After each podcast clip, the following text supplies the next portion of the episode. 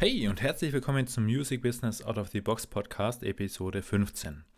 Heute gibt es wieder ein Interview und zwar mit einem Mann, der das erreicht hat, wovon viele nur träumen. Achim Perleberg, besser bekannt als Archie, hat in seinem Leben mit Kunst, Musik und Kreativität über eine Milliarde umgesetzt. Tausendmal eine Million.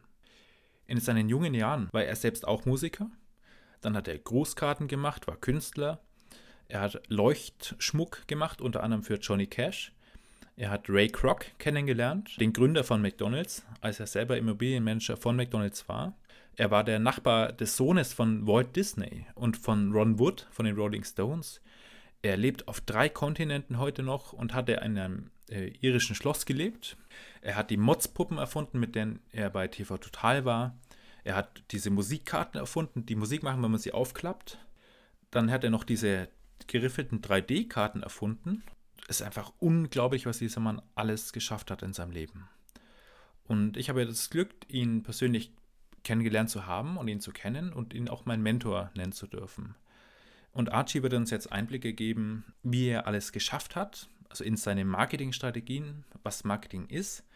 Und er wird uns auch zeigen, unter anderem, wie wir als Musiker richtig, richtig viel Geld verdienen können und zwar in wenigen Stunden oder Minuten. Seid gespannt. Ich freue mich.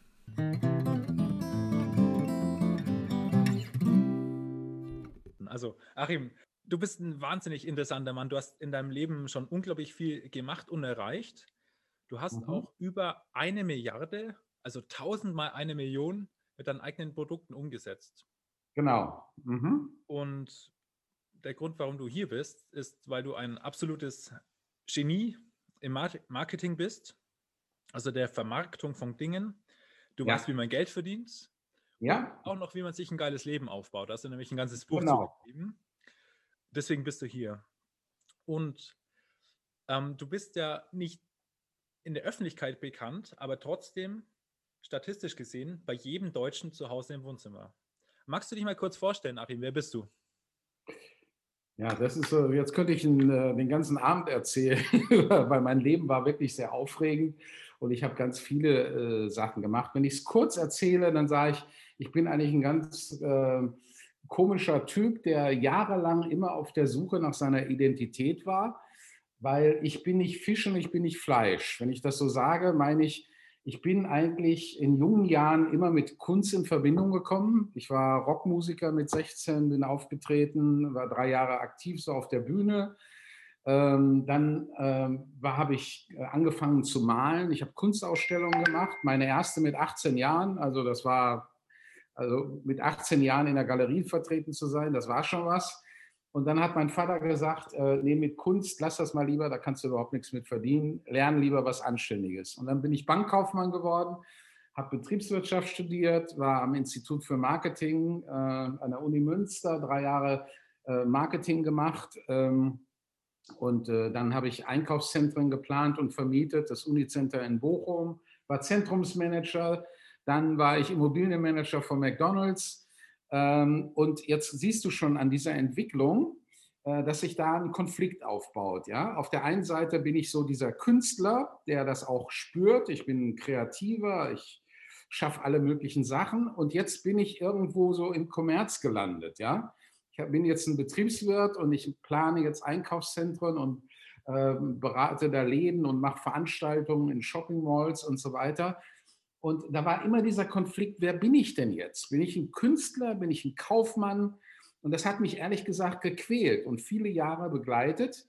Und für mich war es dann immer so eine Ausrede zu sagen, also es war wirklich eine Ausrede, dass ich gesagt habe, das Besondere an mir ist, ich bin ein bisschen Künstler, aber ich kann es auch umsetzen, weil ich genug Kaufmann bin. Ja? Und das ist meine Identität. Damit habe ich dann viele Jahre verbracht, bis ich dann rausgefunden habe, ich habe mich selber betrogen. Ich bin nämlich eigentlich gar kein Manager in dem Sinne, sondern ich bin ein Visionär, ein Kreativer, jemand, der Zukunftswelten erschaffen kann, ja, im Kunstbereich, im, im äh, Designbereich, Produkterfindung und so weiter. Das ist da, wo auch meine Freude ist, mein Spaß ist und das ist das wahre Ich.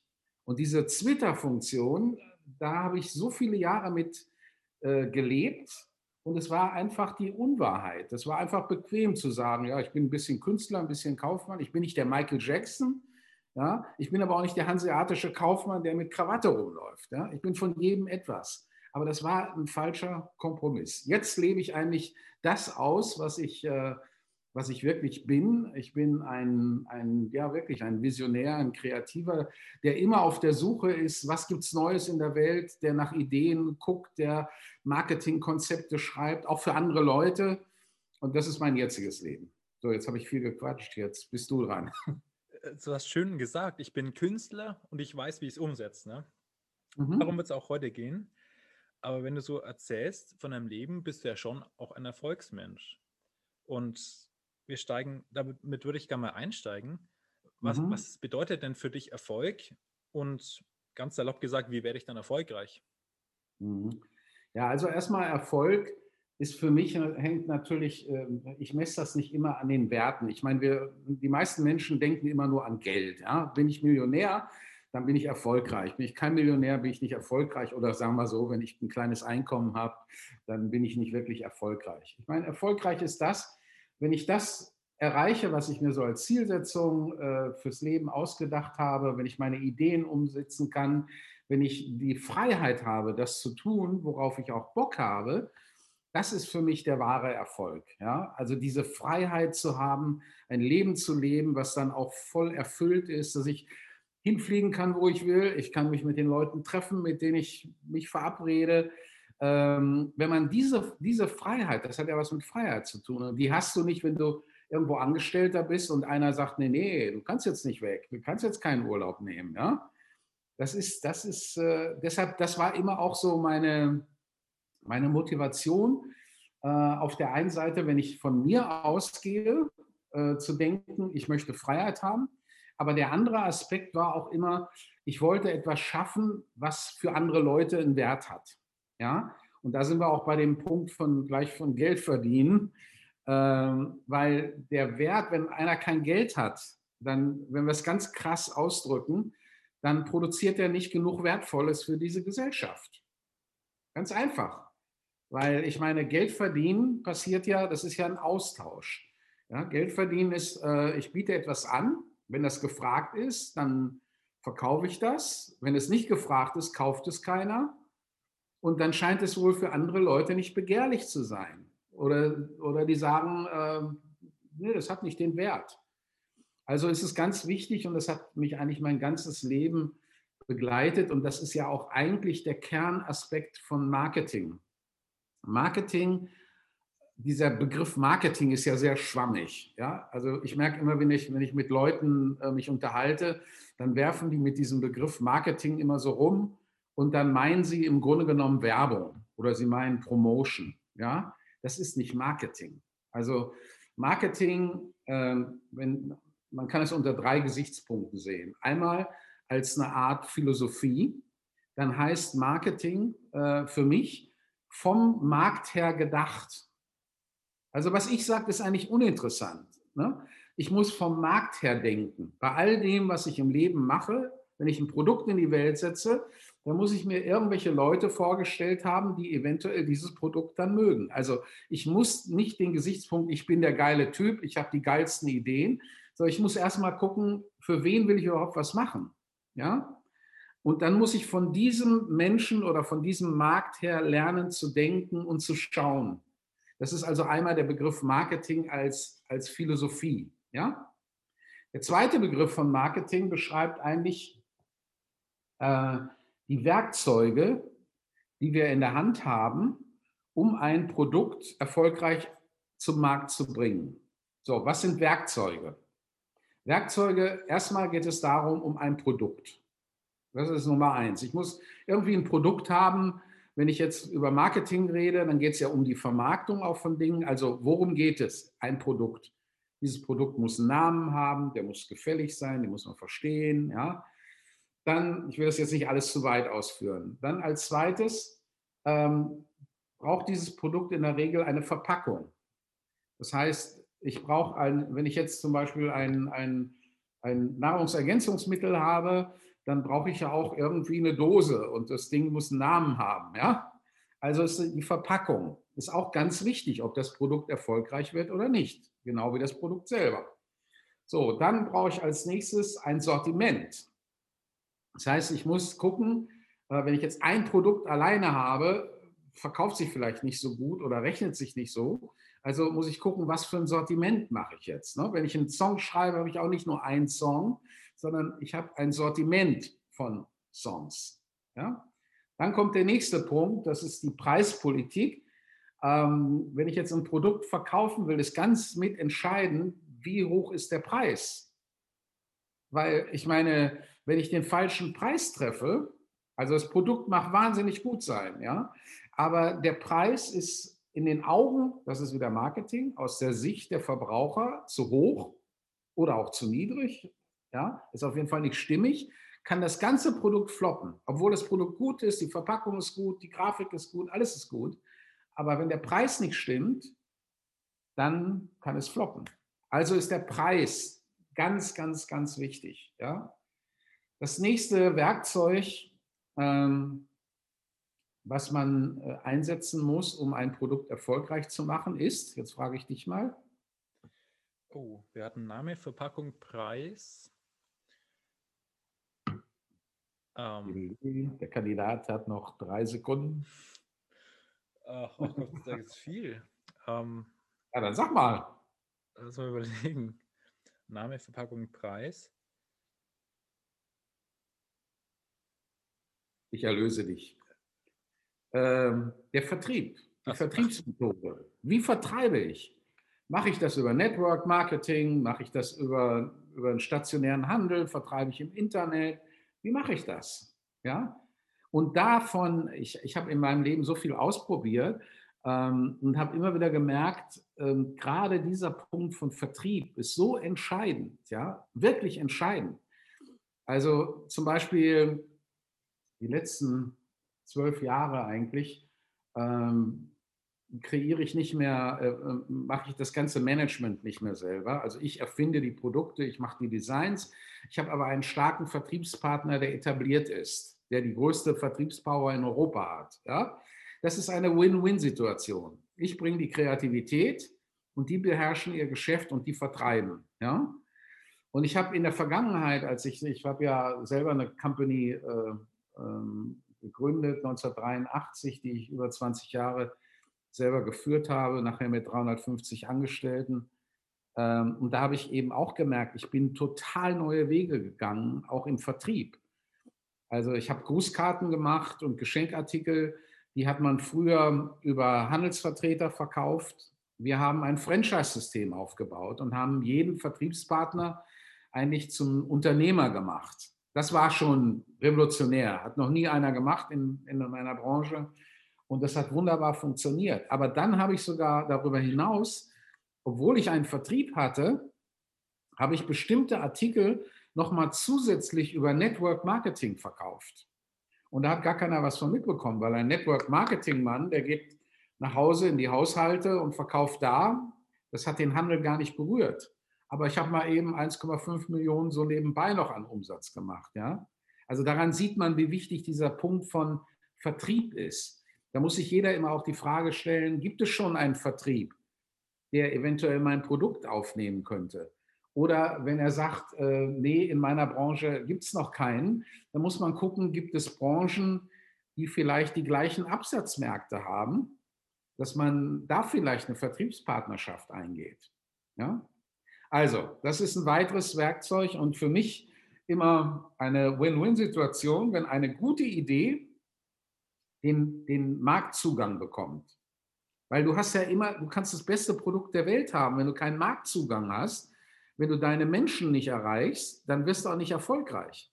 Also entweder schaffst du es selber oder du schaffst dir einen Partner, weil der sucht dich, der kann vielleicht vertreiben, aber der hat keine Ideen und der sucht dein Produkt. Und wenn das matcht, dann knallt es. Ne? Und die letzten zwölf Jahre lebe ich eigentlich nur von meiner Kreativität ich, ich vertreibe nichts selber, äh, stelle nichts selber her und äh, lebe von Lizenzeinnahmen. Ja, also das ist so mein, mein Hauptgeschäft. Ich habe zwar jetzt ein paar neue Hobbys, aber äh, so mein, mein Hauptgeschäft ist eigentlich meine Kreativität, meine Ideen zu lizenzieren. Und das am besten an Firmen, die richtig Power haben. Ne?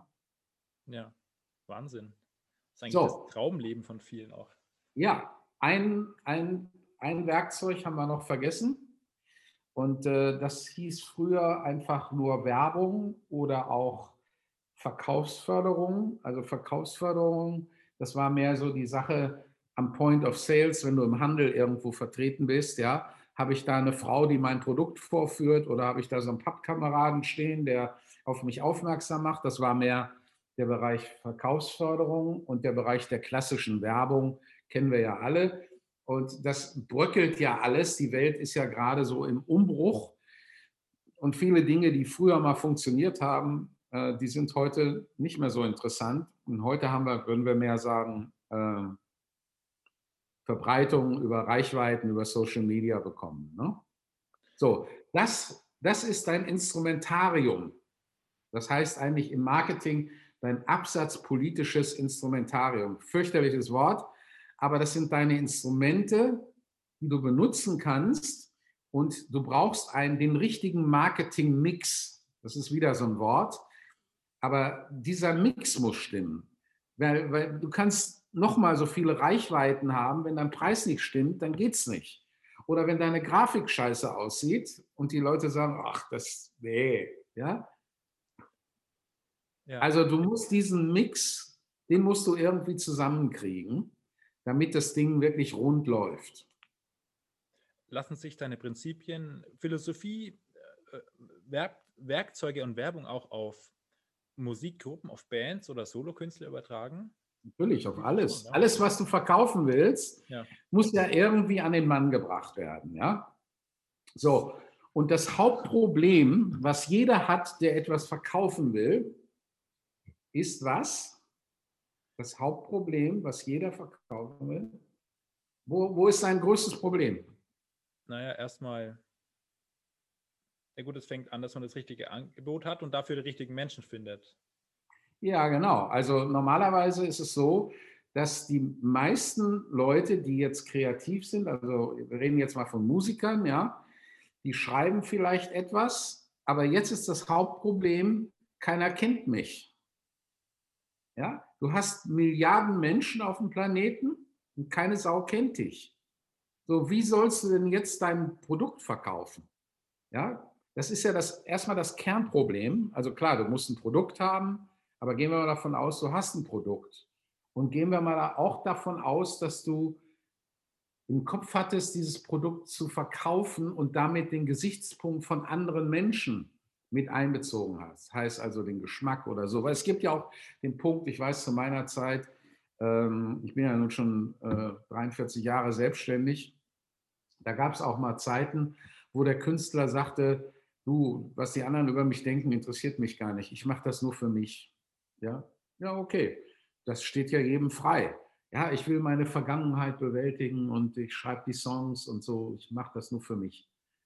Das ist okay. Manchmal trifft das auch den Geschmack der Menschen, weil vielleicht haben viele ähnliche Probleme gehabt und was der verarbeitet hat in der Musik, hat dann auch den Geschmack von anderen Leuten gefunden. Das ist absolut okay.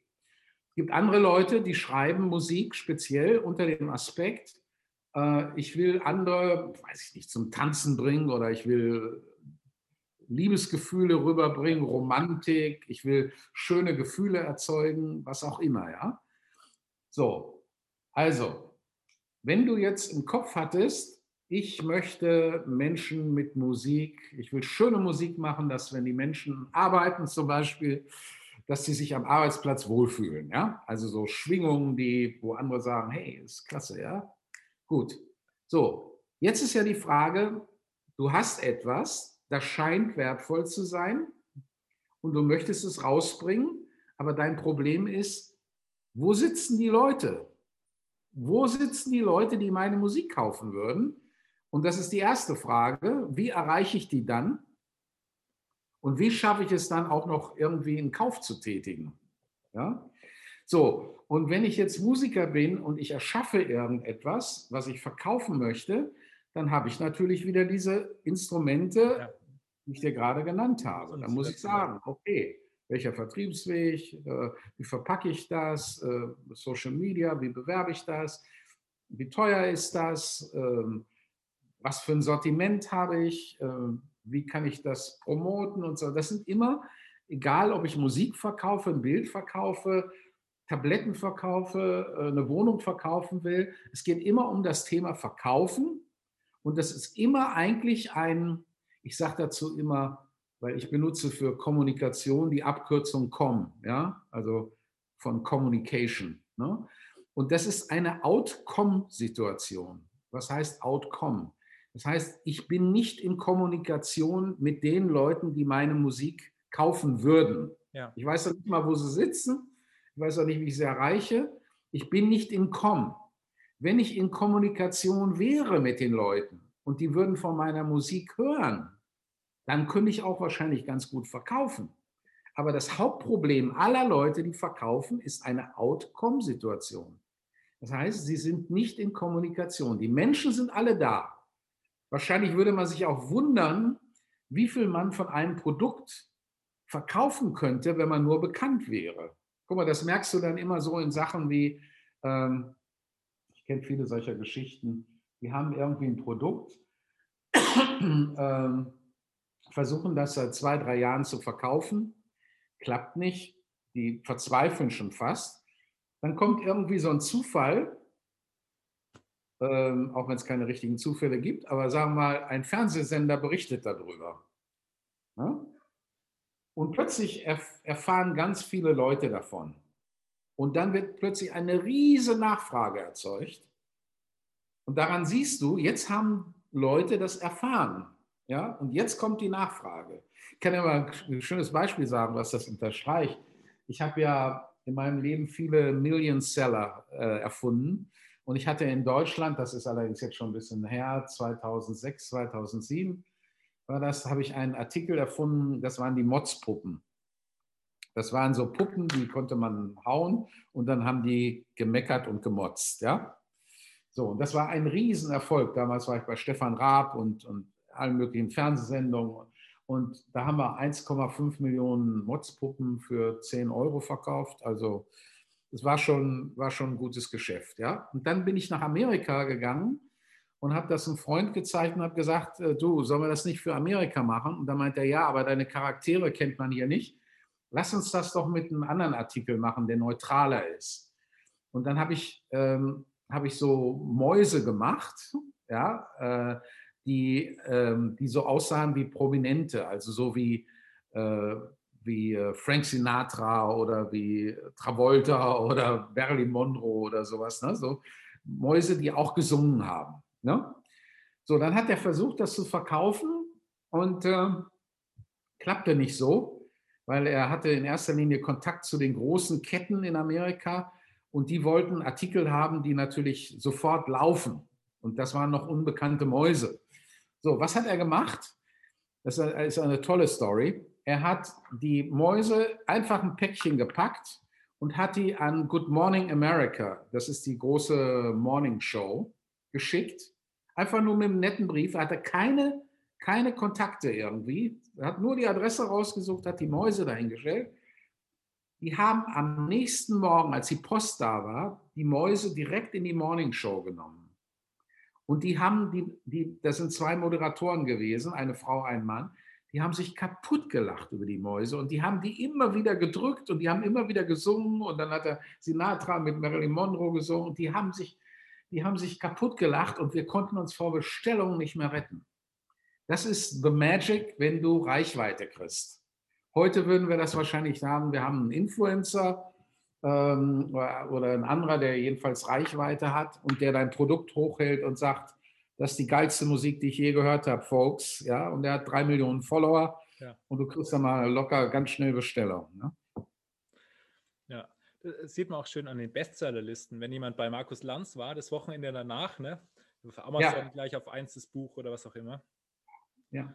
Ähm, das heißt, es geht auch viel um Bekanntheit, um Aufmerksamkeit. Kann man das so sagen? Ja, das ist der Punkt. Das ist so, das ist so der, der Kernpunkt eigentlich alle, äh, wenn es um Geld geht, ähm, dass das ist auch eine Erkenntnis jetzt so von 42 Jahren Selbstständigkeit, das, was Aufmerksamkeit kriegt, da fließt auch die Kohle hin. Ne? Das ist so wie, ähm, ja, ist auch ganz leicht erklärbar.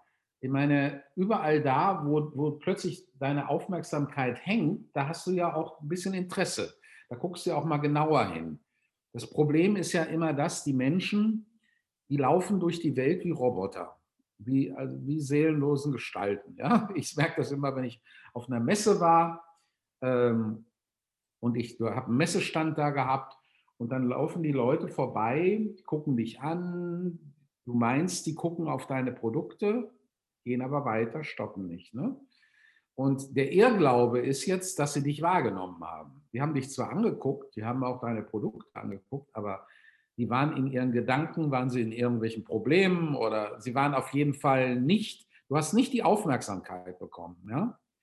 Und ähm, wenn du dann einen ganzen Tag auf der Messe stehst und siehst, wie viele Tausende von Menschen sich da durchschieben, und wenn keiner stehen bleibt, dann weißt du einfach, du hast ein Scheißprodukt, du kriegst keine Aufmerksamkeit.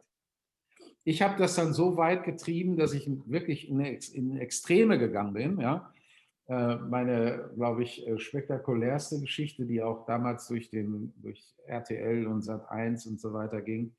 Ich habe auf einer Papiermesse, auf einer Grußkartenmesse, wo ich auch Geschenkartikel verkaufe, habe ich einen Catwalk aufgebaut und habe eine, eine Modenschau gemacht mit sechs Models für Unterwäsche. Höschen im Döschen nannte ich das. Das waren so Brazilian Panties mit Sprüchen hinten drauf, ja.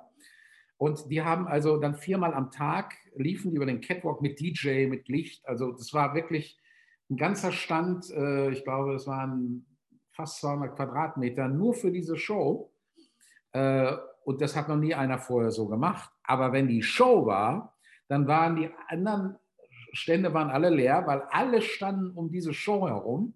Und am vierten Tag war ich ausverkauft, da habe ich über eine Million Umsatz gemacht. Ich hatte keine Produkte mehr. Ich habe über 1000 dieser Displays verkauft.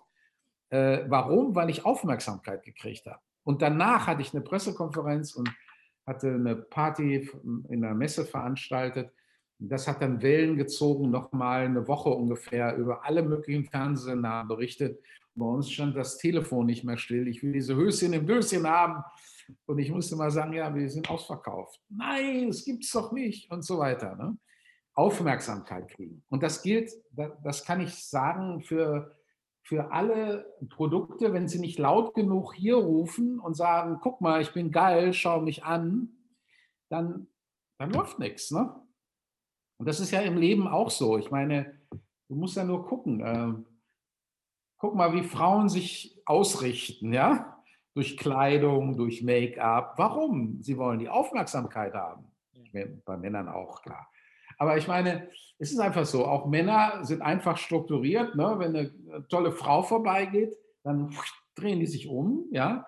Und wenn die Frau nicht aufgemacht ist, äh, klitschige Haare hat, äh, sich scheiße angezogen hat, dreht sich kein Mensch nach um. Ne? So einfach ist das. Es ist immer, und jeder hat natürlich andere Aufmerksamkeitseinheiten. Der eine interessiert sich für Frauen, der andere für Ferraris, der andere für Fußball oder für Weinflaschen oder weiß der Henker was. Du musst eben gucken, wo kriege ich Aufmerksamkeit, in welchem Bereich. Ja, wenn man da mal so ein Mini-Brainstorming macht, und ich weiß, normal denkst du gerne groß, aber wenn du jetzt so eine kleine Band hast, entweder willst du dich als Band verkaufen oder du hast eine CD aufgenommen ihr seid gut und alles. Wie würdest du denn da anfangen, ja, auf dich aufmerksam zu machen, Aufmerksamkeit zu generieren? Weil man kann ja nicht direkt wahrscheinlich an die großen Fernsehsender schreiben. Wie, wie würdest du denn so spontan das machen? Ja, es hängt ja erstmal davon ab, ähm, was ich als Band für eine Zielsetzung habe. Also ich muss ja erstmal als Band ich bin ja nicht alleine da, wenn ich also jetzt mit mehreren zusammenspiele, dann muss die Band sich ja einig werden, erstmal, was wollen wir? Spielen wir aus Spaß an der Freude und uns genügt so ein bisschen hier lokale Leute, die herkommen, weil ich es einfach geil finde, äh, mit Musikern rum zu experimentieren oder Songs zu schreiben oder sonst was, dann ist das eine andere Zielsetzung. Da brauche ich ja nicht groß drüber nachdenken. Dann, dann habe ich einen Proberaum und dann üben wir da und wenn wir genug geübt haben und meinen, wir können das präsentieren, dann gucken wir mal, wo können wir jetzt auftreten. Und dann rufen wir alle unsere Freunde an und wenn dann 30 Leute kommen oder 50 Leute kommen, dann ist das schon gut und beim nächsten Mal kommt vielleicht schon 80 oder so, ja. Ähm, wenn das das Ziel ist, äh, mit Musik Spaß zu haben, dann ist es, glaube ich, ganz einfach. Schwierig wird es, wenn du mit Musik Geld verdienen willst. Ne? Oder wenn du groß rauskommen willst. Wenn, wenn du irgendwie, äh, ja, so viel Einkommen damit kreieren kannst, dass du ein geiles Leben führen kannst. Viele träumen ja von diesem geilen Leben, wenn du, wenn du irgendwie äh, bekannt bist und die, du wirst gespielt und du kannst von deinen Verkäufen äh, leben. Gibt halt dann einmal den harten Weg. Äh, ich weiß nicht, ob du Pamela Falken kennst. Ähm, ist eine Amerikanerin äh, aus New York. Okay. Die hat eine der besten Stimmen, die ich je gehört habe. Äh, die hat also als Background-Sängerin in New York mit Tina Turner gesungen und so weiter. Und die ist dann nach Deutschland gekommen. Ja, und die hat sich ihre Fans sozusagen erspielt, ja, jahrelang. Die hat zum Beispiel diese Serie New York Nights in Bochum.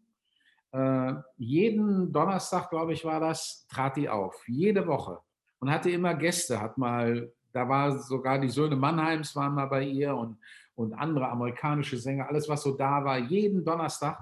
Und die hatte eine Fangemeinde, ich weiß jetzt nicht mehr wie viel, aber das waren so wahrscheinlich 400 Leute, 500 Leute, die immer zu ihren Konzerten kamen. Und das hat die, glaube ich, 15 oder 20 Jahre gemacht. Ja, also richtig Knochenarbeit, aber aus Spaß an der Freude auch. Und auch dadurch hat sie ganz viele Gigs bekommen, so für Firmen, wo sie dann bei Firmenveranstaltungen aufgetreten ist. Also diese New York Nights wurden natürlich auch bezahlt. Ne? Also dann hat sie, wie gesagt, sie ist rumgetourt und äh, hat sich einen Namen auch gemacht und kam dann in diese Fernsehsendung auch, ähm, wo sie, wie hieß die nochmal, nicht Popstars, sondern die andere Sendung. Äh, hat eins ist es, glaube ich. Wie heißt die große Musiksendung? Ach, äh, nicht Deutschland sucht den Superstar, sondern na, mit den, mit den, guck mal, ich weiß, das ist eine der bekanntesten Musiksendungen. Dieses wo die, sich, Design, ja. wo die sich umdrehen, mit den, wo die in den Sitzen sitzen, dann singt äh, einer. Voice of Germany. Voice of Germany, richtig. So, und da hat sie dieses, dieses, das war die meist bewertete äh, Sendung, äh, dieses, diesen Song Purple Rain. Das war also die, die der Song, der so am, am meisten Resonanz hinterlassen hat. Und sie war jetzt neulich nochmal, sie kam nicht in die Endrunde, aber weil sie so gut war, hat man sie nochmal eingeladen. Oh. Aber sag mal so, die lebt davon, ja, und hat aber auch gemerkt, da wo die Auftritte nicht mehr so sind, sie musste auch ein zweites Einkommen haben und äh, hat Gesangsunterricht gegeben oder gibt Gesang. Äh, also Stefanie Heinzmann äh, nimmt bei ihr Unterricht und sie hat so eine ganze Liga von Leuten. Also sie hat weiter mit Musik zu tun, ja, und ähm, ist in ihrem Metier und kann davon leben. Hm? Ja. Ich mache mal eben das Handy aus, dann ruft der Nächste an, ja. Nicht, dass du jetzt eine Millionenseller verpasst irgendwie wegen mir. Ja, Ach. das Risiko gehe ich jetzt mal ein. ja, okay. Ja, das heißt einfach Bühnen suchen, Bühne bringt Bühne, weiterkämpfen, Aufmerksamkeit. Immer, immer machen, machen, machen. Aber wenn ich es jetzt wäre und ähm, ich hätte das Ziel, wirklich mit der Musik Geld zu verdienen und, äh, sagen wir mal, mein Ego auch ein bisschen zurückzustellen, dass es also nicht jetzt um mich geht, sondern es geht darum, äh, ja. Ja, jetzt so wieder. Kannst du das nochmal wiederholen? Ja, ist Ihre Internetverbindung ist instabil, ja. Ja, ich hatte gesagt, wenn es darum ginge, ähm, sagen wir jetzt äh, erfolgreich zu werden, damit richtig Geld zu verdienen und wenn ich nicht so ein starkes Ego hätte, so nach dem Motto, es interessiert nur, was ich denke, sondern mehr wieder Marketing anwende, also aus der Sicht der Kunden denken würde, dann würde ich wahrscheinlich, äh, würde ich mal gucken, welche Art von Musik äh, lieben die Leute, was könnte ich bieten in der Richtung und dann würde ich mich wahrscheinlich auch ähm, so nach Marketingkriterien selber erschaffen, selber kreieren. Ja, verstehe. Ich glaube, also da ist immer diese Geschichte, als das alles mal anfing, so mit Social Media, da habe ich mit meinem Schwiegersohn, der sehr in Amerika sehr, sehr erfolgreich ist, ähm, der hat mir damals so gezeigt, wie er viel Geld verdient hat. Ähm, und da war eine Story über einen Country-Sänger, den er mir erzählte. Äh, da sagte er, äh, der verkauft also wahnsinnig äh, über Tonträger, übers Internet. Und der hat sich selber erschaffen. Also der hat erstmal gesagt, so, also Country-Musik, der kam irgendwie aus Texas oder so, oder äh, aus Nashville. Country-Musik ist hier äh, unheimlich populär. Wie würde ich mich als Künstler nennen? Was sind die, was sind die typischen Namen von Country-Sängern? Dann hat er sich alle angeguckt und ich weiß es heute nicht mehr, was das war. Aber sagen wir mal, Joe ist, war der Name. Ja? Dann hat er sich Joe genannt, so wie Nachnamen hat er auch irgendwie erfunden. Dann, wie kleiden die sich? Ja? Was haben die für Cowboyhüte auf oder so? Ne? Wie ziehen die sich an? Also er hat sich selber so als, als Kunstfigur erschaffen. Ja? und hat dann eine Webseite gebaut und hat vorher auch genau geguckt, was mögen die Country-Leute, welche Farben, welche Dings und hat genau den Geschmack getroffen der Leute und hat einen Mörder Geld damit verdient. Ja. Und mein Schwiegersohn, der sehr smart ist, der hat auch geguckt und hat gesagt, okay, was könnte ich denn vermarkten oder wo ist ein groß, großer Markt? Und dann hat er festgestellt, ah, die sind alles Kaffeetrinker. Und dann hat er, äh, hat er sich einen Namen gegeben äh, hat ein kleines Buch geschrieben äh, über, wie man den besten Cappuccino der Welt macht. Er ist selber kein Kaffeetrinker, ja. Hat es aber alles recherchiert, hat es Leute probieren lassen und er kriegt heute noch Tantiemen von dem Buch. Und er sagt, es ist so, also es hat sich weiter verbreitet. Es ist immer noch im Umlauf, ja. ja. Also es geht auch ein bisschen um Content kreieren und diesen Content vermarkten. Und wenn der einmal auf den Weg gebracht ist, dann ähm, stirbt auch nicht so schnell. Ne? Ja. Wahnsinn. Das ist eine schöne Strategie. Ne? Ja. Ähm, und ich habe ein bisschen in deiner Biografie gekramt. Aha. Und du hattest in den 70er Jahren eine Band, Lux. Lane. Ja, genau. Und ich meine, ihr wart mit äh, Tell Me Why auch in den Charts. Ja, waren wir, ja. Und ihr habt auch, was der Traum von vielen ist, in der Westfalenhalle gespielt. Ist genau. das richtig? Ja. In der Westfalenhalle Dortmund, in der Grugerhalle und in der Stadthalle Ludwigshafen. Genau. Wie kam es denn dazu? Ich meine, ohne Social Media, ohne irgendwas, wahrscheinlich über Kontakte, oder? Ja, das war also ähm, in der Dortmunder Westfalenhalle. Das war ein, ein Event, äh, das hieß damals Super Disco mit Mel Sundog. Das war ein, ein Radiomoderator, der das moderiert hat. Da waren also alle möglichen Bands, die zu der damaligen Zeit so in den Charts waren.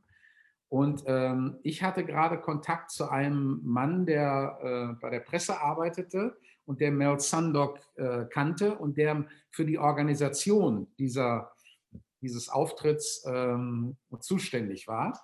Und er hatte die Idee, dass äh, diese Veranstaltung, weil es waren viele internationale Stars zu der damaligen Zeit, heute kennt man die kaum mehr, Susi Quattro und wie die alle hießen, ja.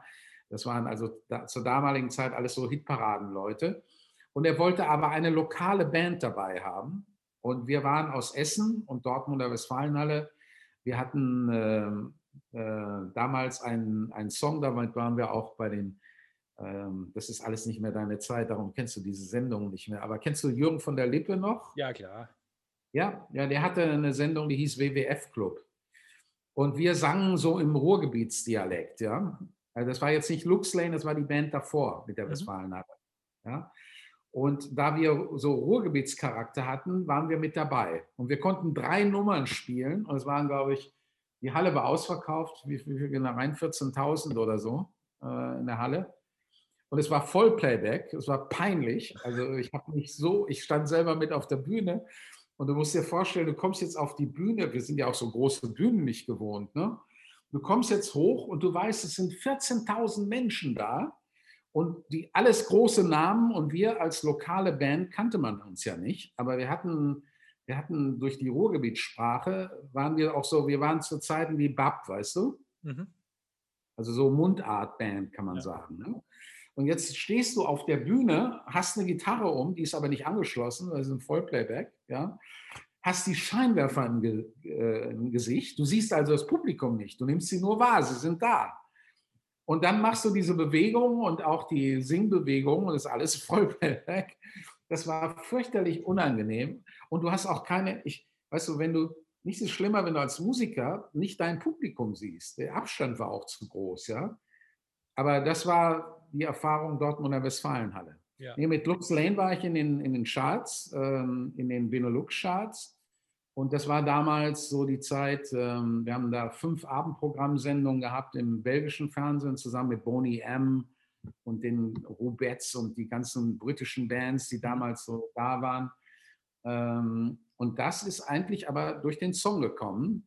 Die Plattenfirma in Belgien hat damals diesen Song promotet. Damals gab es noch viele Piratensender und die haben das im Powerplay gehabt. Und dann wurde der Song bekannt ja. und dann klang der unheimlich gut. Und dann habe ich in Luxemburg damals gewohnt und gab das zu RTL, zu Radio Luxemburg. Die haben den Song gepowert. Ja, und dann bist du plötzlich in den Charts. Dann fährst du, ich hatte so einen dicken äh, Ford Mustang, ja, mit Luxemburger Kennzeichen und RTL da drauf. Und dann fährst du und plötzlich hörst du deinen Song im Radio. Ja, das ist natürlich ein geiles Gefühl. Ne? also, aber da ist dann auch einfach wieder alles zusammengekommen. Ne? Ihr hattet das richtige, ich nenne es mal Produkt mit, dem, mit der Mundart-Band, das richtige Publikum, dann den Veranstalter. Im Prinzip genau. ist da einfach das zusammengeflossen, was du vorher erklärt hast gerade. Ja, ja. Ja, weißt du, das ist manchmal so. Ähm, also ich persönlich glaube, es gibt keine wirklichen Zufälle. Alles ist irgendwo erschaffen. Und manchmal kapiert man erst, warum vielleicht eine Sache früher nicht geklappt hat und später. Also ich erlebe das im Augenblick in den letzten 14 Tagen, äh, was bei mir alles zusammengekommen ist an Kontakten, die ich mal gehabt habe. Mich rufen Leute an, die habe ich 15 Jahre nicht mehr gesehen oder gesprochen. Und die sagen, Hammer, was machst du jetzt so? Und ich sage, bla bla bla, ich mache jetzt Augmented Reality-Geschichten. Und dann sagen die, du, ich suche was Neues, ich sitze jetzt in Spanien, kann ich das nicht in Spanien machen? 15 Jahre nicht gesprochen, jetzt kommt der an, ja. Und so kann ich dir jeden Tag passiert irgendwas, wo ich jetzt so merke, jetzt macht vieles Sinn, warum ich früher vielleicht Leute kennengelernt habe, die jetzt heute in dieses Bild passen, ja. Ganz merkwürdig. Ja, das finde ich auch. Man lernt dann irgendwie immer zur richtigen Zeit die Leute kennen, die einen da, da, dann weiterbringen und so. Das ist bei mir auch immer so. Ja. Ähm, und da hast du auch ein Buch, nicht drüber geschrieben, aber im Prinzip schon. Archie und das geile Leben. Ja, stimmt. Ähm, wenn man jetzt aber mal von der. Ja, ich habe es auch hier. Sogar unterschieden. okay. wenn man jetzt mal so ein Jahr zurückblickt oder diesen Revue passieren lässt, haben wir viele Musiker, Bands und Künstler gerade nicht so ein geiles Leben. Und weil die ganzen Auftritte sind weggebrochen, man darf keine Menschen mehr, ja, keine Ansagen mehr, gar nichts mehr machen. Ähm, da ist die ganze Lebensgrundlage auch weggebrochen. Wie funktioniert es denn, sich aus diesem Tief, aus diesen Sorgen und Ängsten wieder rauszuziehen, dass man wieder zumindest auf ein Level kommt, wo man wieder aufbauen kann? Kannst du da ein bisschen was mhm. sagen? Ja, also das Erste, was man machen muss, ähm, das hat aber jetzt ist kein spezifisches Thema, sondern es ist allgemein im Leben. Das erste ist, du musst die Situation akzeptieren, wie sie ist. Also dagegen jetzt anzugehen und mit Kraft irgendwo dagegen zu gehen, bringt überhaupt nichts. Also der erste Schritt, um Dinge zu verändern, ist erstmal das Akzeptieren der Situation. Und nicht nur einfach sagen, ja, das ist so, sondern wirklich jetzt sich so reindenken und auch sagen, okay, die Situation ist jetzt so. Also ohne, dass du jetzt Angst kreierst oder so, ne? Weil wenn du im Kittchen bist, warum sollst du dich dann aufregen, dass du im Kittchen bist? Dann bist du eben im Kittchen, ja? Ist so. warum soll ich mich aufregen darüber? Es ist warm, ne? ich kriege was zu essen, Roomservice und so weiter. Also das Erste ist, ich muss es erstmal akzeptieren. So, wenn du es akzeptiert hast und nicht dagegen angehst und jetzt auch nicht verzweifelt an der Vergangenheit hängst und sagst, ich bin doch immer aufgetreten und jetzt kann ich nicht mehr auftreten und scheiße und das ist nicht akzeptieren. Ja? Akzeptieren wäre, ja, wir haben jetzt diese, äh, diese wahnsinnige Situation hier. Und äh, das ist nun mal im Augenblick das Gesetz und das kann ich, da kann ich jetzt nicht auftreten. Das akzeptiere ich jetzt so, wie es ist. So, jetzt hast du es akzeptiert. Jetzt musst du gucken, ob du emotional noch daran hängst, ob du noch kämpfst, ob du weiter dagegen gehst. Dann hast du es noch nicht akzeptiert. Ja? Wenn ich es akzeptiert habe, dann bin ich von der Emotion her frei. Dann, dann rege ich mich nicht mehr auf. Das ist so. Gut. Bin ich jetzt relaxed? Ja. Okay. Gut. Was kann ich jetzt machen?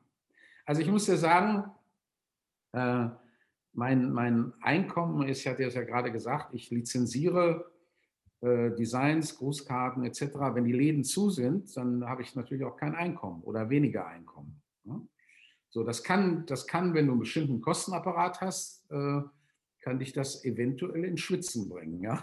Ich sage es mal so. Äh, wenn du nicht das verdienst, was du eigentlich immer ausgibst, ja, weil du musst ja auch alles bezahlen. So. Aber ich muss sagen, dieses eine Jahr, äh, dieses eine Corona-Jahr, ist das Jahr, wo ich am meisten expandiert bin.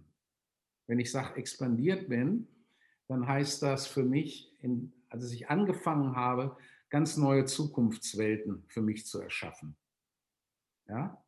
Äh, weil das Kernthema heißt ja eigentlich immer erschaffen. Ich meine, wenn du es mal ganz wenn du es mal ganz banal nimmst, ja, du kommst auf diese Welt, so, was machst du denn jetzt? Ich meine, gut, als Baby, du wirst versorgt, aber irgendwann bist du groß. So, was machst du jetzt? Du erschaffst ja deine eigene Zukunft. Du entscheidest, mit der Frau will ich zusammenleben oder ich will alleine bleiben. Ich will das machen, das macht mir Spaß. Also es ist immer ein Prozess des Erschaffens. Ja? Und wenn jetzt eine, eine Sache nicht mehr funktioniert, dann kann ich jetzt sagen, scheiße, jetzt ist vorbei. Ja, so wie, man nennt das auch einen Aktionszyklus. Du fängst irgendwo an, dann machst du eine Zeit lang was und dann irgendwann ist es vorbei. Also du könntest jetzt sagen, zum Beispiel, ich habe die Motzpuppen kreiert, jetzt sind sie erfolgreich, haben ihren Zenit, jetzt gehen sie runter und jetzt laufen sie nicht mehr und es ist tot. Ja? Das ist ein Zyklus. Das ist genau, du wirst geboren, du rennst wie bekloppt durchs Leben und irgendwann gibst du Löffel ab. Ne? Das ist ein Zyklus. Aber der wahre Zyklus, der lautet, das habe ich irgendwann mal vor 20 Jahren äh, gelesen, dass der wahre Zyklus, und das habe ich dann auch gleich in der Praxis ausprobiert, das funktioniert wunder, äh, wunderbar, der ist eigentlich immer wieder erschaffen, immer wieder neu erschaffen. Also zum Beispiel, Disney, die Mickey Mouse, die wurde vor wie vielen Jahren erschaffen und lebt heute immer noch. Warum? Weil es Leute gibt, die es immer wieder permanent neu erschaffen. Meine Figuren, meine Comicfiguren, die ich auf Grußkarten und auch auf Büchern habe, ähm, die, äh, die haben natürlich auch so Wellenbewegungen gehabt, ja, da ich, weil ich habe ja Musikkarten gemacht mit denen und 3D-Karten gemacht und alles Mögliche. Und wenn dann die Umsätze runtergingen, dann habe ich mir immer die Frage gestellt, wie kann ich die jetzt neu erschaffen? Neu erschaffen im Sinne von, wie hat sich die Welt verändert, äh, wenn die Formen, Farben vorher knallig waren, vielleicht sind sie jetzt pastellig, ja? Oder sie sind schwarz-weiß. Oder die Formate sind jetzt plötzlich quadratisch und dann mache ich sie eben quadratisch. Oder es gibt jetzt eine neue Technologie, da, da, kann, da können die sich bewegen in einer Karte. Ne? Also das heißt, ähm, ich habe immer wieder erschaffen und dieses Jahr, dieses Corona-Jahr, habe ich dazu genutzt, einfach immer wieder neue Ideen für die Zukunft zu erspinnen. Mhm. Ja, das ist natürlich für einen Kreativen, ist das was Leichtes, für einen Kaufmann ist nicht ganz so leicht, aber wir reden ja hier auch über Musiker, über Kreative. Ähm, da muss ich neu denken und muss mich neu erschaffen mit der Musik. Ja? Und ähm, ja, das kann ich ohne Übertreibung sagen. Ich, hab, ich bin jetzt auf einem anderen Level, Erschaffungslevel. Ich habe also ein Level, weil ich habe meinen Raum erweitert. Ich habe also, vorher habe ich vielleicht so mehr an Deutschland, Europa ge gedacht. Ja. Jetzt habe ich diesen Planeten eingenommen und denke in diesen Maßstäben. Ich weiß nicht, ob du Grant Cardone denkst, kennst. Ja, ähm, Grant kenne ich ja auch sehr gut äh, von Amerika her. Und mit ihm habe ich auch viel diskutiert darüber. Der hat ja diese, diese 10x, dieses zehnfach große Denken. Ja? Und ähm, wenn du jetzt eine Million Einkommen hast, äh, dann bist du normalerweise zufrieden, wenn du eine 20-prozentige Steigerung hast und in einem Jahr dann 1,2 Millionen machst. Ja? So, jetzt treffe ich ihn und er sagt mir mal 10. Und dann sage ich, du, aber mal 10 wären 10 Millionen. Bist du wahnsinnig? Ja, das ist doch total unrealistisch. Wie soll ich jetzt mit Grußkarten auf 10 Millionen in einem Jahr als Steigerung kommen? Ja, ist totale Banane. Und dann haben wir uns, äh, damals haben wir uns sehr zerstritten auch über diesen Punkt. Aber ich habe seinen Gesichtspunkt letztlich verstanden. Und das ist eben, du fängst an, anders zu denken und zu handeln, wenn du deine Ziele zehnmal größer setzt. 10x, da ist es, ja, die 10 Prozent. Ja, ich habe auch ein Buch von ihm. Äh, das heißt, Be Obsessed or Be Average. Hm. Ja, also, was heißt das jetzt, äh, wenn ich sage, größer denken? Wenn du mir jetzt die Aufgabe gibst und sagst, okay, du warst mit einer Million immer zufrieden, äh, wie könntest du denn jetzt 10 Millionen verdienen? Dann fange ich an, anders zu arbeiten. Dann sage ich vielleicht, mit Grußkarten 10 Millionen in Deutschland zu verdienen, na, das werde ich nicht hinkriegen. Ja? Hm. Aber wenn ich jetzt sage, ich habe den Weltmarkt und ich mache jetzt digitale Karten oder was war das, der Henker was, und die kannst du ja auf der ganzen Welt verbreiten, dann kann ich neu denken. Ja? Dann, dann, dann fange ich an, einfach größere Spiele zu spielen. Ne? Und das ist, ist wahrscheinlich was, was deine Community, ich weiß nicht, wie diese Podcasts, wie du die vertreibst, aber ähm, du wendest dich ja wahrscheinlich an Musiker, ne? Hauptsächlich. Ja. So. Und ich bin jetzt äh, seit, äh, seit etwa zwei Wochen ähm, habe ich wieder, ich habe also mittlerweile, glaube ich, habe ich acht verschiedene Projekte, die alles Multimillionenprojekte sind, also nicht mehr klein gedacht, sondern die sind, die sind wirklich groß, die sind satt, ja, also richtig satt. Und äh, das ist einfach ein Spiel, weißt du? Äh, man kann klein denken oder groß denken. Ja? Ich glaube, ich habe es in dem Buch auch geschrieben, wenn ich in den Philippinen war, da gibt es ja nun ähm, Leute, die nicht so viel Geld haben, wenn das Arbeitseinkommen bei 100 Euro liegt und wenn du dann jemanden fragst, du, was möchtest du denn verdienen, dann sagt er 100 und wenn er mutig ist, sagt er 200. Wenn ich ihm sage, warum willst du nicht 1000 verdienen, dann lacht er und sagt, wie soll ich denn 1000, wie soll ich denn 1000 Euro verdienen? Das geht doch gar nicht. Also wenn man einen Normalsterblichen fragt. Ja? ja. Daran sieht man, wie schwer das ist, diese, diese Denkgrenzen, die wir ja nur im Kopf haben, mal wirklich zu überschreiten und mal wirklich groß und auch anders zu denken andere Wege zu gehen, das, was wir im Marketing alles gesagt haben, dieses Instrumentarium neu zu denken und Fragen zu stellen, wo gibt es vielleicht neue Technologien, was, was könnte ich anders machen? Und vor zwei Wochen bin ich auf eine Sache gestoßen. Äh, hast du schon mal von NFT gehört? Nein. NFT? NFT, Non-Fungible Tokens. Ja, ich kann dir sagen, ich könnte jetzt 100 Leute befragen. Äh, wenn ich Glück habe, ist einer dabei, der schon mal gehört hat. Es ist aber eine der größten, auch wieder, das hat, da steht natürlich auch Geld äh, im Vordergrund, aber da kommen noch andere Aspekte dazu. Ähm, NFT ist eine, eine Blockchain-Geschichte. Und zwar äh, in der realen Welt wenn ich jetzt dieses Buch nehme oder ich nehme ein Bild, nehmen wir mal an, das ist ein Bild, ja? So, dieses Bild existiert vielleicht einmal im Original, ja? Und dann kann es vielleicht auch gedruckt sein und als Poster existieren, ja? So, wenn ich jetzt das Poster kaufe, dann gehört mir das Poster. Aber das Bild, die Rechte von dem Bild gehören mir nicht. Und ein digitales Recht war in der Vergangenheit nicht verkaufbar und auch nicht registrierbar. Aber durch die Blockchain und durch die Tokens kann ich ein digitales Recht beweisen. Okay, ja. ja? Also stell dir jetzt mal Folgendes vor. Ich bin ein Künstler, ich habe ein Bild gemalt und dieses Bild, das verkaufe ich jetzt digital.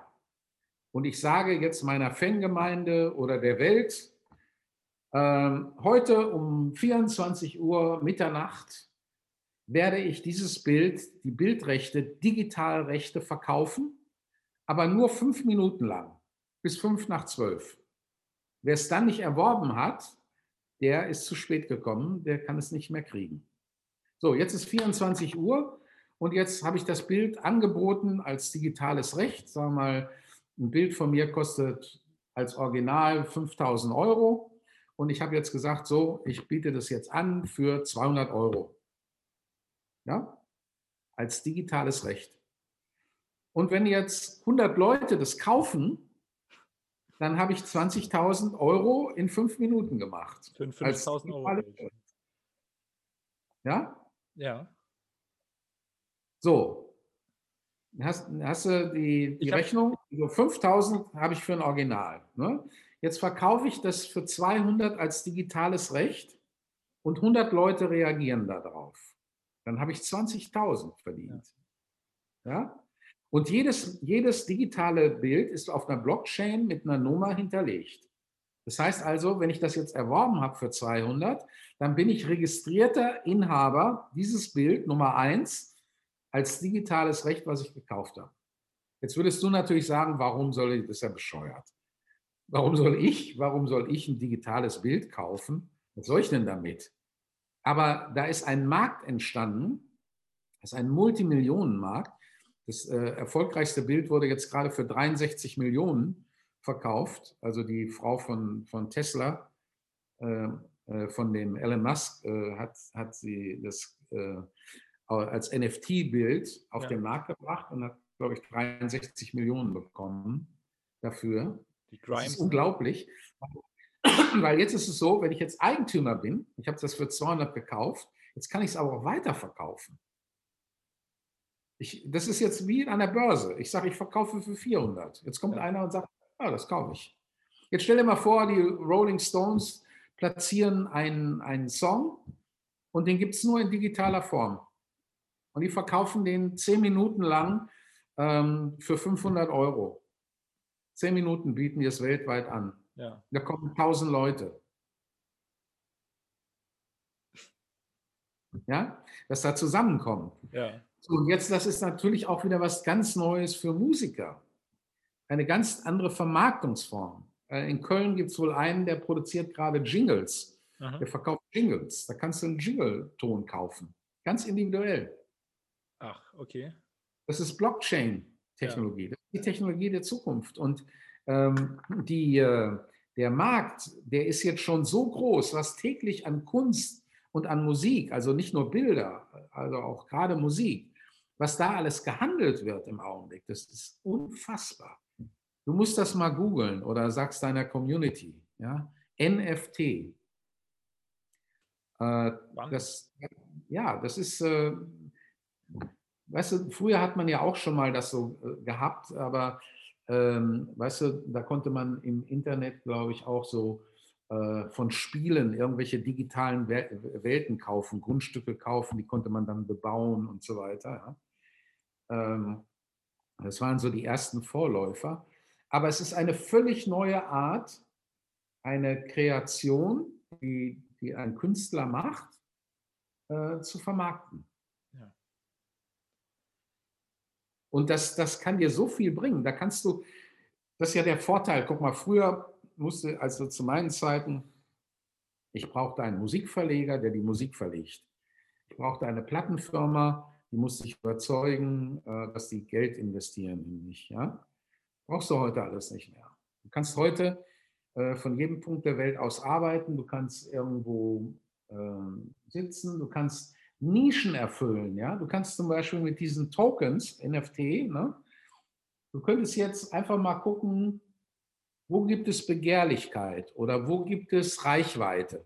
Du nimmst dir einen Celebrity, äh, hier Tobias Beck als Beispiel nur, ja, und du machst irgendwas Musikalisches für seine für seine Auftritte oder für seine Fans, ja, und gibst das raus als NFT, er promotet das, damit hast du die Reichweite, ja. ja.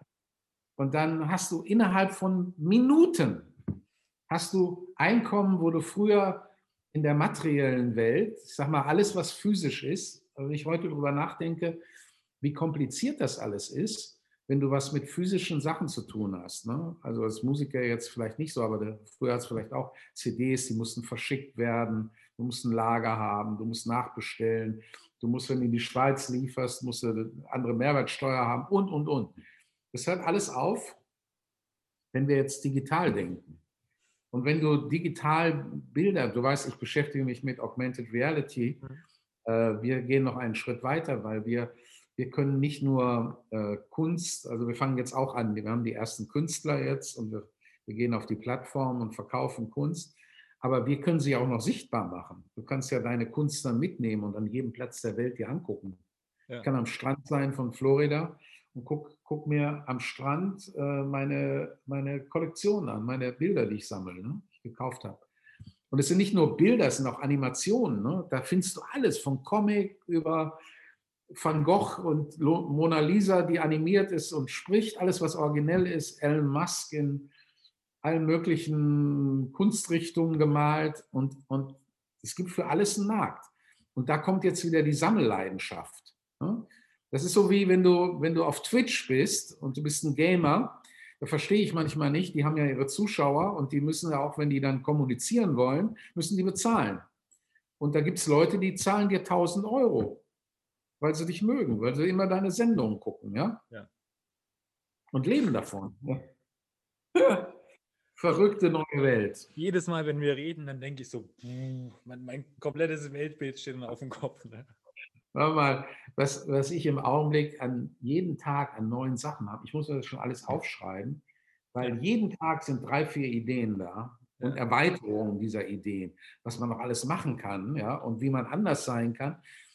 Weil, weißt du, auch in der Musik, ähm, was wird erfolgreich oder wie kann ein Musiker Geld verdienen? Es ist natürlich, wenn du eine, sehr einfache Denkweise hast, so ungefähr, ich habe eine Gitarre, ich schreibe jetzt mal einen schönen Song, ähm, dann hast, ist der Song da, dann hast aber nicht ans Publikum gedacht, du hast nicht an die Vermarktung gedacht. Ein anderer, der stellt sich vor und sagt, okay, ähm, da ist diese Rumfirma, warum mache ich nicht einen Song, äh, so einen Reggae-Song und hole mir die Firma mit ins Boot und ich schreibe äh, Sunshine Reggae oder äh, Bacardi, ja, schreibe so einen Song und hole mir die, die, die, die Wirtschaftsmacht mit ins mhm. Boot. Ja? Ich hole mir einen Sponsor für meine Kunst. Und so kann man ja in alle Richtungen denken. Du kannst ja auch an einen Influencer gehen und sagen, hör mal, wir steigern deine Reichweite, ich bringe jetzt Musik mit da rein. Ich untermale deine Shows als Beispiel. Ja? Und das machen wir auch über NFT. Jeder kann das Eigentum erwerben an dieser Show. Ne? Ja. Ich schreibe die Musik für deine. Das, dann sitzt du nicht so blöd da, sondern wir, wir, wir machen was zusammen. Macht ja auch sein, dass der singen kann, der Tobias Beck, ja. Und du gehst jetzt hin und du bist der Musiker und sagst, komm, Tobias, wir machen was zusammen. Ne? Also alle möglichen Kooperationen. Es hat ja immer was mit Kommunikation zu tun, mit der Fähigkeit zu kommunizieren. Die Leute, die nicht fähig sind zu, äh, zu kommunizieren, sind meistens die, die auf der Strecke bleiben. Ne? Ja. Du musst immer kommunizieren, immer, wer, wer, wer weiß was, wer kann was, wen kann ich treffen, was hältst du davon? muss auch ein bisschen Marktforschung machen. Ne? Ohne Marktforschung kannst du ganz da weit daneben liegen, viel Geld investieren und es trifft nicht. Also man, man muss einfach äh, gucken. Und deine Ausgangsfrage war ja, was mein Tipp wäre für, für Leute, die, denen es im Augenblick nicht so gut geht. Denen würde ich einfach sagen, ey Freunde, ähm, jetzt hakt das erstmal ab, eure Vergangenheit. Wenn es jetzt nicht läuft, irgendwas habt ihr nicht richtig gemacht. Ihr könnt zwar immer sagen, das haben wir ja nicht gewusst, dass das kam, aber offensichtlich habt ihr auch kein Polster gehabt. Ne? Sonst, ja. sonst könntet ihr jetzt ganz relaxed hier sitzen und sagen, ja rund, wenn das ein, zwei Jahre dauert, macht mir doch nichts aus. Ja. Also offensichtlich habt ihr so von der Hand in den Mund gelebt, wart also nicht richtig erfolgreich. Wenn ihr nicht richtig erfolgreich wart, dann liefert ihr nichts, was wirklich gebraucht und gewünscht ist, wofür Leute Geld ausgeben und dann habt ihr jetzt die Quittung. So, jetzt braucht ihr euch aber auch nicht ärgern und sagen, mein Scheiße hätte ich mal, ja, sondern akzeptiert das Vergangenheit, abgehakt. So, jetzt guckt nach vorne. Die Welt sieht anders aus. Die Läden werden nie mehr so, so sein, wie sie mal waren, als Beispiel. Das Verbraucherverhalten wird nie mehr so sein, wie es mal war. Corona wird auch nicht vorbeigehen, weil das ist ein ganz anderes Thema. Corona interessiert eigentlich keine Sau. Corona wird benutzt. Aber in das Thema wollen wir ja gar nicht reingehen. Aber jeder, der ein bisschen, bisschen ähm, ja, ich will jetzt mal was Aufmunterndes sagen. Also das Hauptziel müsste ja eigentlich sein, die Hauptaufgabe überhaupt im Leben und das ist auch eigentlich deine Pflicht, dieses wieder lebendig werden und dieses ein magisches Leben zu erschaffen. Da sind wir wieder bei dem Punkt von erschaffen. Das ist eigentlich deine Aufgabe. So, und wenn du jetzt in der Scheiße sitzt, ja, dann setz dich mal hin irgendwo, ja, und mach dir mal Gedanken. Jetzt hast du alle Chancen dieser Welt. Du fängst bei Null an. Ja. Was schert mich die Vergangenheit von gestern? Gut, du hast jetzt Finanzprobleme. Okay, du sagst jetzt, ich kann nicht denken. Ja, ich bin blockiert. Ja, warum, warum blockierst du dich? Ja, wenn du, wenn du so darauf reagierst, dann bist du nicht relaxed, dann hast du es auch nicht akzeptiert. Akzeptiere erstmal, dass du in der Scheiße hängst. Das ist so. Warum? Ist das schlimm? Das ist so. Zum Leben gehört auch Scheiße. Also man hat ja nicht nur immer gute Zeiten. Du sitzt jetzt in der Scheiße. Tausende andere sitzen auch in der Scheiße. Aber jetzt hast du eine Chance. Du hast die Chance, jetzt was Neues zu schaffen. Etwas, was äh, dein Leben verändert. Jetzt hast du die Möglichkeit einer Kurskorrektur. Vielleicht warst du unzufrieden mit deinen Freunden, deinem Auftraggeber, deinem Job. Ähm, jetzt kannst du neu denken, du kannst dich neu erschaffen. Du hast alle Freiheiten dieser Welt. Corona ist, sieht, alle sagen, oh, jetzt kann ich nicht. Und alle benutzen auch Corona. Scheiße, wenn jetzt Corona nicht gekommen wäre, dann hätte ich aber. Ja, natürlich. Das ist nicht die richtige Denke. Sondern jetzt hast du die Chance, dein Leben zu verändern und dein Leben zum geilen Leben zu machen. Und wenn du alleine äh, nicht gut Ideen entwickeln kannst, dann nimm dir einen Sparingspartner. Ich habe also zum Beispiel in meinem Leben äh, auch immer Sparingspartner gehabt. Die waren manchmal, die haben nur zugehört oder haben aber eine Bemerkung gemacht, ja. Und das hat mich wieder inspiriert. Ja. In der Kommunikation zwischen zwei Menschen entstehen immer, der eine sagt Hü, ja, aber Hü finde ich nicht so gut. Dann sagt er, und wie wäre es mit Hot? Ja, Hot finde ich super, ja. So, so kannst du also dich da hochschaukeln, ja. Und wichtig ist, dass du aus dieser Apathie rauskommst. Du musst deinen Arsch bewegen, du musst in Bewegung kommen. Ja. Action, Action, Action. Und du musst, ähm, du musst anfangen, ja, wieder zum Gestalter des Lebens zu werden, ja. deiner Zukunft. Weil wenn du keinen rosigen Blick in die Zukunft hast, dann gehst du auf Apathie, dann gehst du da runter, dann, dann bröselst du da in diesem Menge von, oh, ich arme, oh, ich habe gar nicht gewusst. Ne? Und die nächste Schritt, du sitzt an der Ecke und sagst, hast du nicht eine Mark für mich oder einen Euro? Ja? Du musst dich selber nach oben schießen. Ja. Macht kein anderer. Ne? Du musst dich selber rausziehen und sagen, ey, Alter, lass sie nicht hängen. Erst jetzt, ja. Und dann muss die Frage kommen, okay, was macht mir Spaß? Was habe ich für Talente? Was gehört zu, zu meiner Persönlichkeit und so. Ne? Und was immer dann als Gedanke kommt, schreib's nieder. Schreib's dir auf weil es kommen so viele Gedanken. Meine Hauptarbeit ist Liegestuhl oder Strand. Ja? ja? Also ich liege immer am Strand oder im Liegestuhl. Meine Kinder haben damals schon gesagt, Papa, nicht stören, der arbeitet gerade, wenn ich im Liegestuhl war. Und meine vier-, fünfjährigen mit den, ihren Freundinnen kamen und pss, Papa arbeitet, der liegt im Liegestuhl. Ja? Ähm, aber es ist auch so. Ich lege mich hin, äh, habe mein Notizbuch da und dann stelle ich Fragen so ins All und dann gucke ich mal, was da kommt. Und das ja. schreibe ich mir auf. Und dann äh, wirst du merken, wenn du da nicht blockiert bist, wenn du nicht von Angst regiert wirst, sondern wenn du in so einer ja, heiteren Gelassenheit äh, erschaffst. Und das kannst du auch sein. Ja? Das, das, ist eine Sache, wenn, wenn, wenn du mir jetzt sagen würdest, ja, aber wie kannst du das denn sein? Wir haben Corona und doch mal und hier und da und ängstlich und du könntest ja auch krank werden und dies. Ja, mein Gott. Äh, soll ich mich zuballern mit so einer Scheiße? Mache ich nicht. Ja, ich gucke einfach, das ist, interessiert mich alles nicht. Ich ja. werde auch nicht krank. Das ist meine Einstellung. Ja? ja. Und wenn ich mal krank werden sollte, was ich nicht glaube, aber dann werde ich auch wieder gesund, ja. Oder ich kacke ab, ist auch egal, dann bin ich eben weg. Ich meine, ja, das ist doch normal. Also das ist das Schlimmste, was passieren kann. das Leben ist nun mal endlich, ja. Und der eine, der stirbt eben schon mit 18 und ich bin ja mit 72 schon ein alter Sack, ja.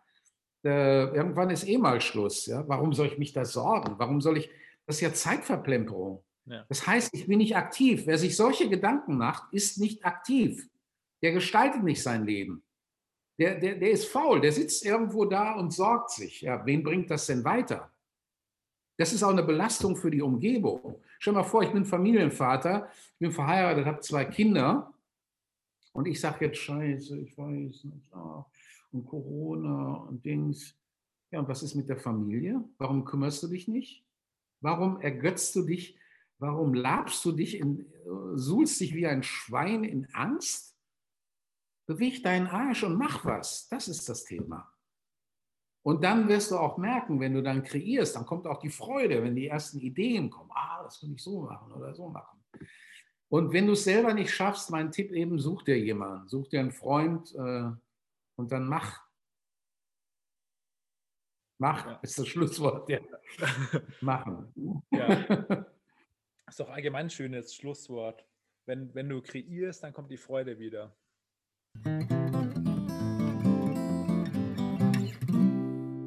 Hey, was war das denn für ein geiles Interview? Erstmal danke dir, Achim, dass du dir die Zeit genommen hast. Danke für, das, für die Erklärung vom Marketing. Danke für die Tipps mit NFT. Und ich kann mich echt nur ganz herzlich bedanken bei dir. Und wenn es euch gefallen hat, dann würde ich mich freuen, wenn ihr die Episode teilt, liked und positiv bewertet. Vielen Dank fürs Zuhören und bis nächstes Mal. Ciao.